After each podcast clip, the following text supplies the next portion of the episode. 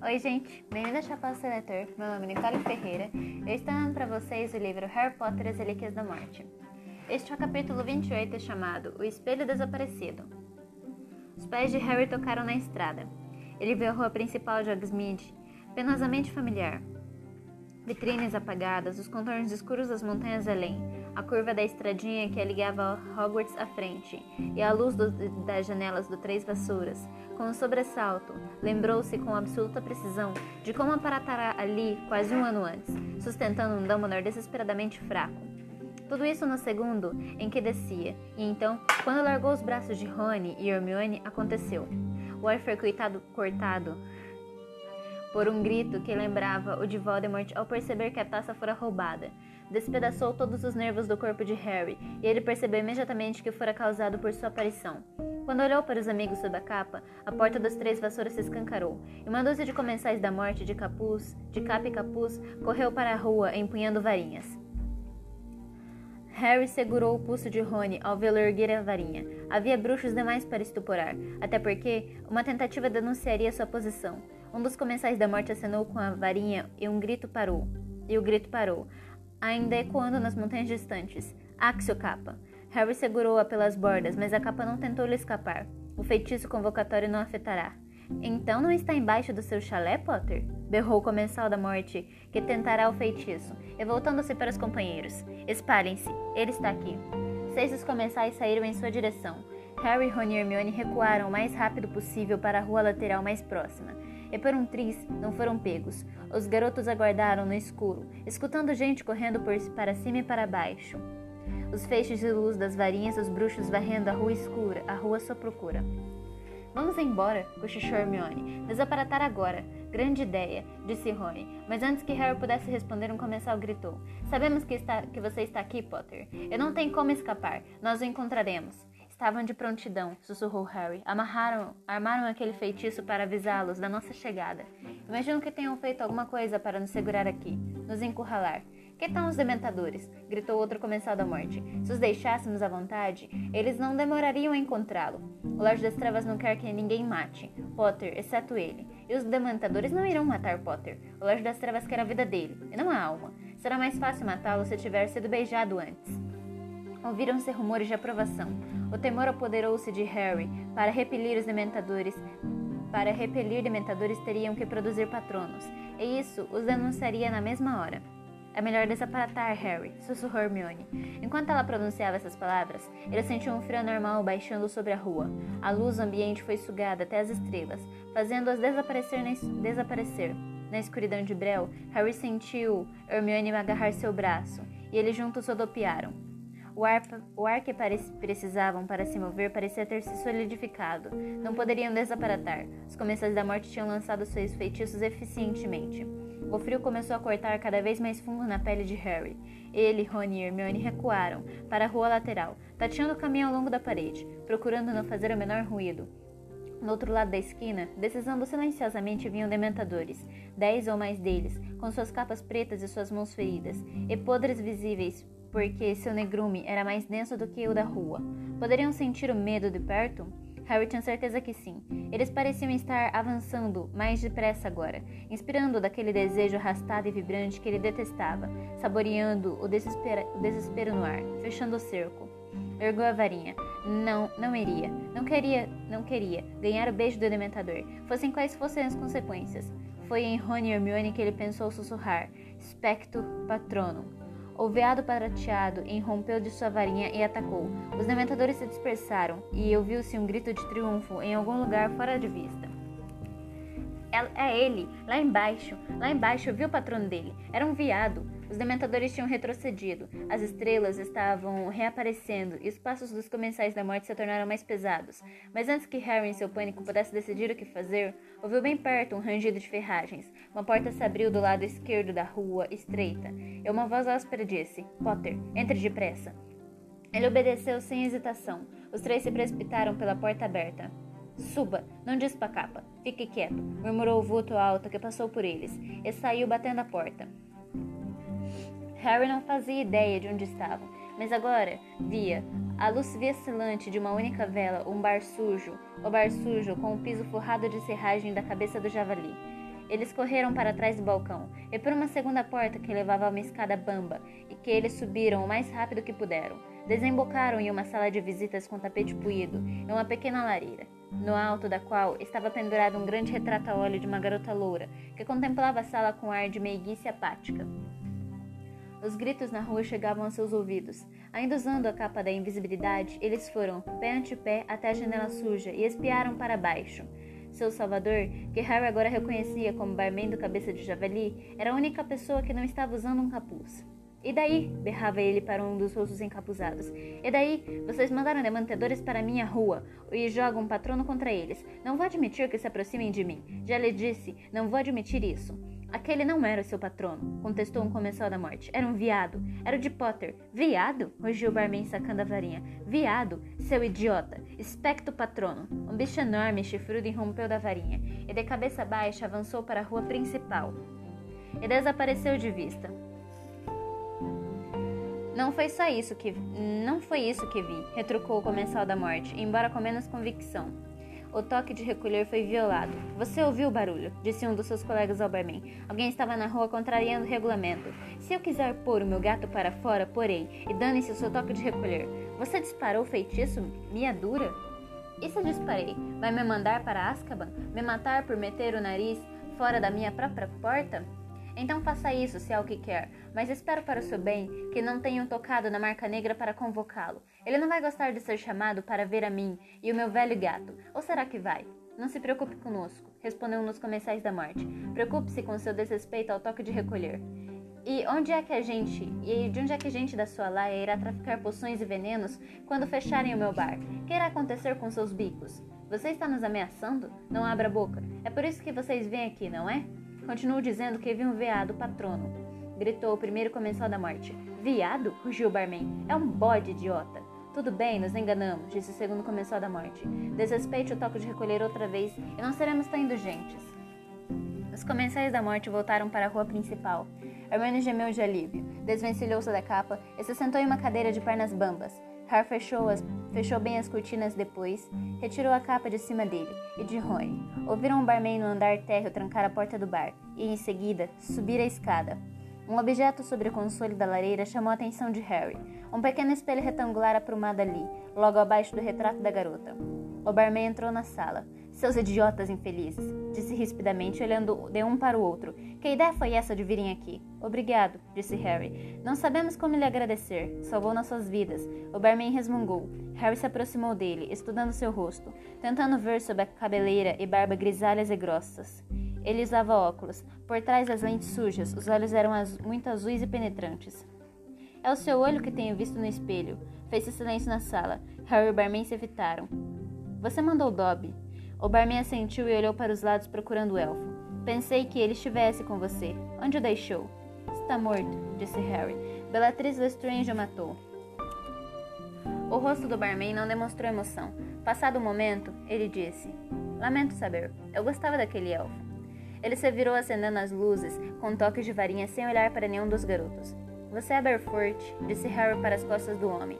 Ele não confirmou nem negou, mas se curvou para acender a lareira. Como conseguiu isso? perguntou Harry, atravessando a sala até o espelho de Sirius, a duplicata do que ele quebrará quase dois anos antes.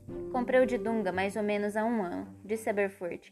Alvo me disse o que era. Tenho tentado manter o olho em você. Rony ofegou. A corça prateada exclamou. Foi você também? Do que você está falando? perguntou Aberfurt. Alguém mandou uma corça patrono para até nós.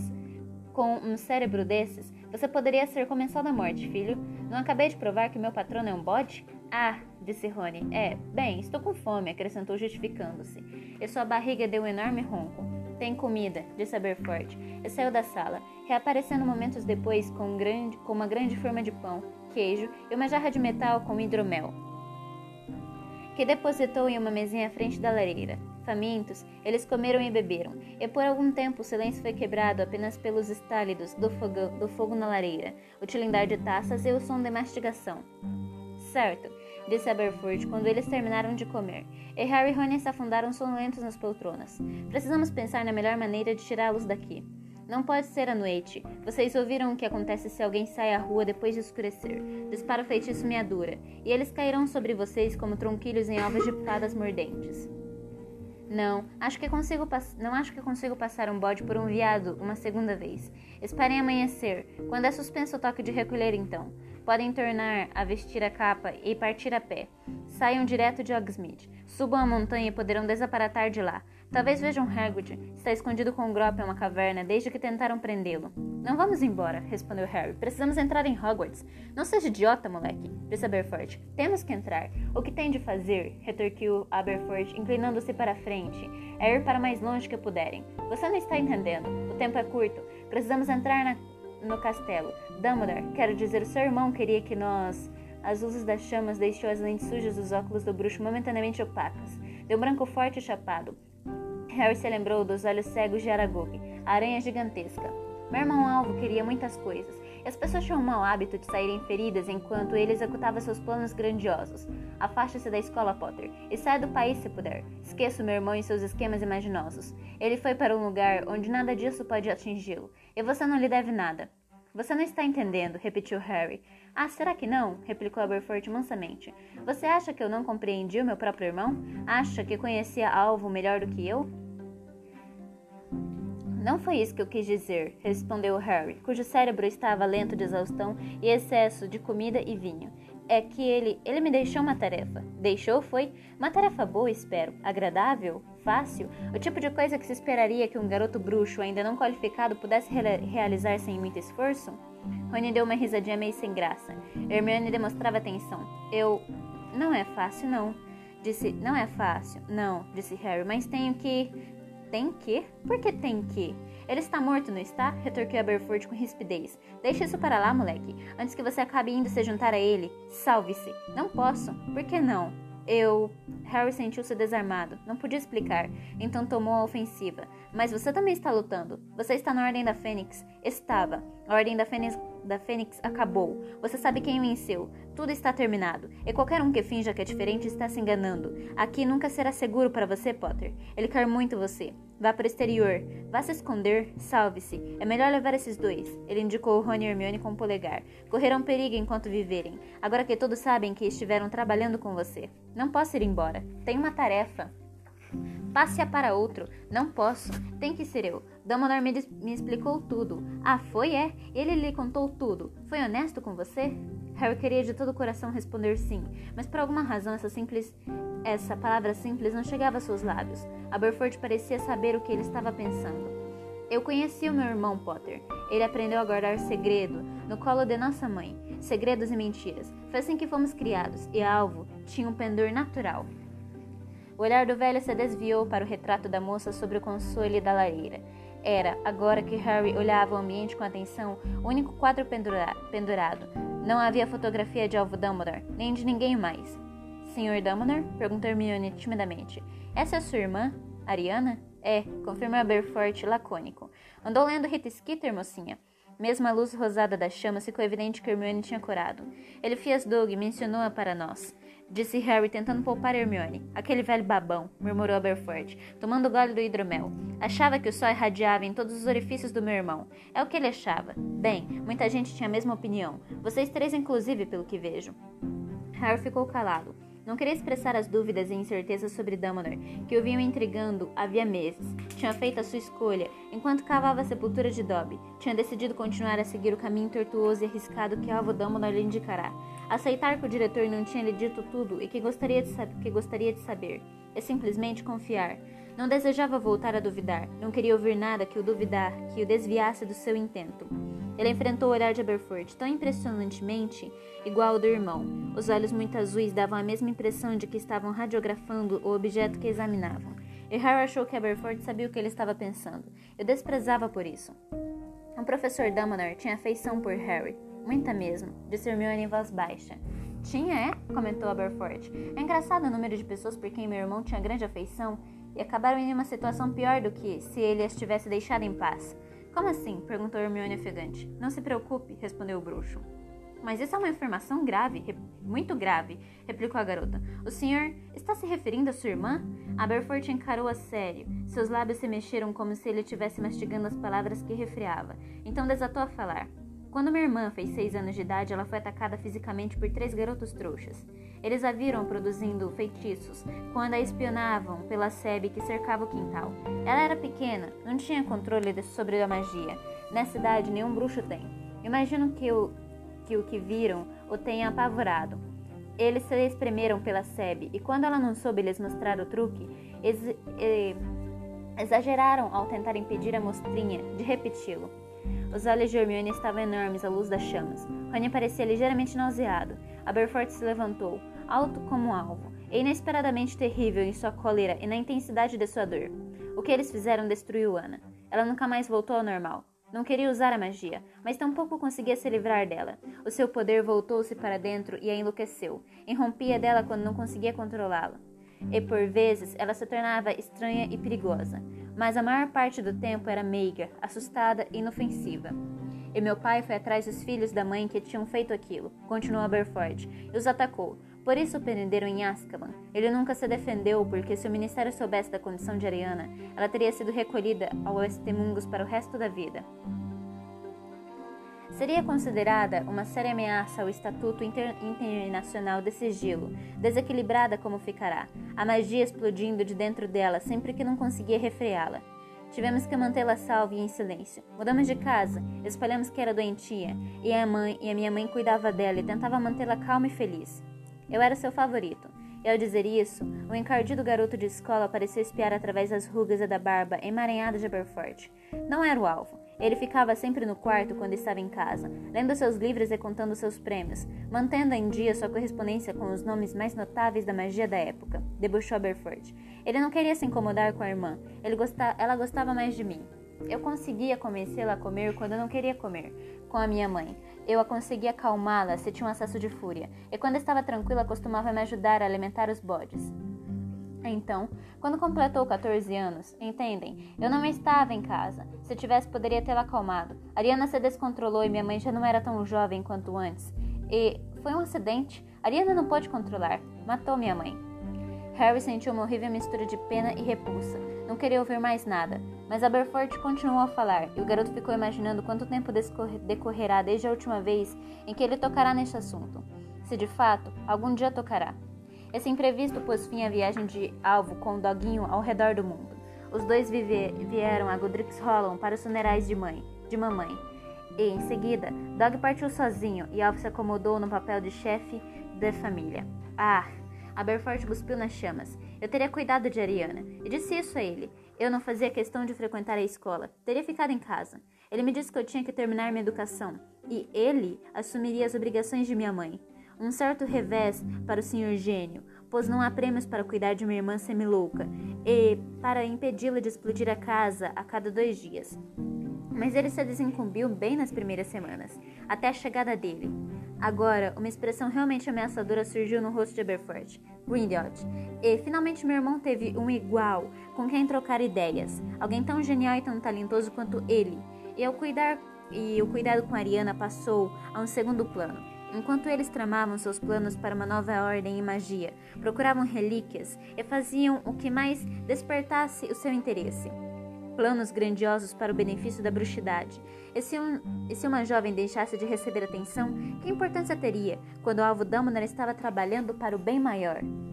Mas, depois de algumas semanas, eu dei um basta. Dei mesmo. Já estava quase na hora de regressar a Hogwarts. Então eu disse aos dois, cara a cara, como estou falando com vocês agora. E Aberforth olhou com superioridade para Harry. E não foi preciso muita imaginação para ver o adolescente, vigoroso e zangado, enfrentando o irmão mais velho. Disse-lhe: é melhor desistir agora. Não pode tirá-la daqui. Ela não tem condição. Não pode levá-la com você, seja lá onde quer que pretenda ir. Quando, está, quando estiver fazendo seus planos, discursos inteligentes, tentando conquistar admiradores. Ele não gostou. Os olhos de Aberforth foram brevemente ocultados pela luz das chamas nas lentes dos óculos. Eles tornaram a aparecer brancos e cegos. Grindelwald não gostou de ouvir isso. Ficou irritado. Me disse que eu era um menino idiota tentando barrar o seu caminho e do meu genial irmão. Será que eu não entendia? Minha, pro... minha pobre irmã não precisaria mais ser escondida depois que tivessem transformado o mundo e tirado os bruxos da clandestinidade e ensinado aos trouxas qual era o seu lugar? Então tivemos uma briga e saquei minha varinha. Ele sacou a dele. Eu fui atingida pela, eu fui atingido por uma maldição cruciatus, lançada pelo melhor amigo do meu irmão. e Alvo tentou impedi-lo, e de repente nós três estávamos duelando, e os clarões estâmpidos assustaram Ariana, e ela não suportava. A cor foi sumindo do rosto de Aberford como se ele tivesse recebido um ferimento mortal. E acho que ela quis ajudar, mas não sabia exatamente o que estava fazendo. Eu não sei qual de nós fez aquilo, poderia ter sido qualquer um de nós. E ela caiu morta. Sua voz falhou a dizer a última palavra, e ele se largou na poltrona mais próxima. O rosto de Hermione estava molhado de lágrimas, e Rony estava quase tão pálido quanto Aberforth. Harry sentia apenas asco. Desejou não ter ouvido aquilo. Desejou poder apagar tudo de sua mente. Eu estou tão. estou tão penalizada. Foi-se, disse Aberforth com a voz embargada. Foi-se para sempre. Ele limpou o nariz no punho da camisa e pigarreou. É claro que Grindelwald deu fora. Ele já tinha uma história pre pregressa em seu país. Eu não queria que Ariana fosse acrescentada à sua folha. E Alvo ficou livre, não? Livre do encargo da irmã, livre para se tornar o maior bruxo da. Ele nunca se livrou, protestou Harry. Perdão? disse Aberforth. Nunca. Na noite em que seu irmão morreu, ele bebeu uma poção que o deixou fora de si. Ele começou a gritar, suplicando a alguém que não estava presente. Não machuque, não machuque, por favor. Por favor, a culpa é minha, machuque a mim. Rony e Hermione estavam de olhos arregalados para Harry. Ele, jama, ele jamais entrará em detalhes sobre o que acontecerá na Ilha do Lago. Os fatos que se desenrolaram depois que ele e Dumbledore voltaram a Hogwarts tinham eclipsado completamente todo o resto. Ele estava revivendo o passado com você e Grindelwald. Sei que estava, disse Harry lembrando-se de Dumbledore choramingando, suplicando. Pensou que estivesse vendo Grindelwald machucar você e Ariana. Foi uma tortura para ele. Se você tivesse presenciado, não afirmaria que ele se livrou. Aberforth pareceu se perder na contemplação de suas mãos nodosas, de ver saltadas. Depois de uma longa pausa, falou: Como pode ter certeza, Potter, de que meu irmão não estava mais interessado no bem maior do que em você?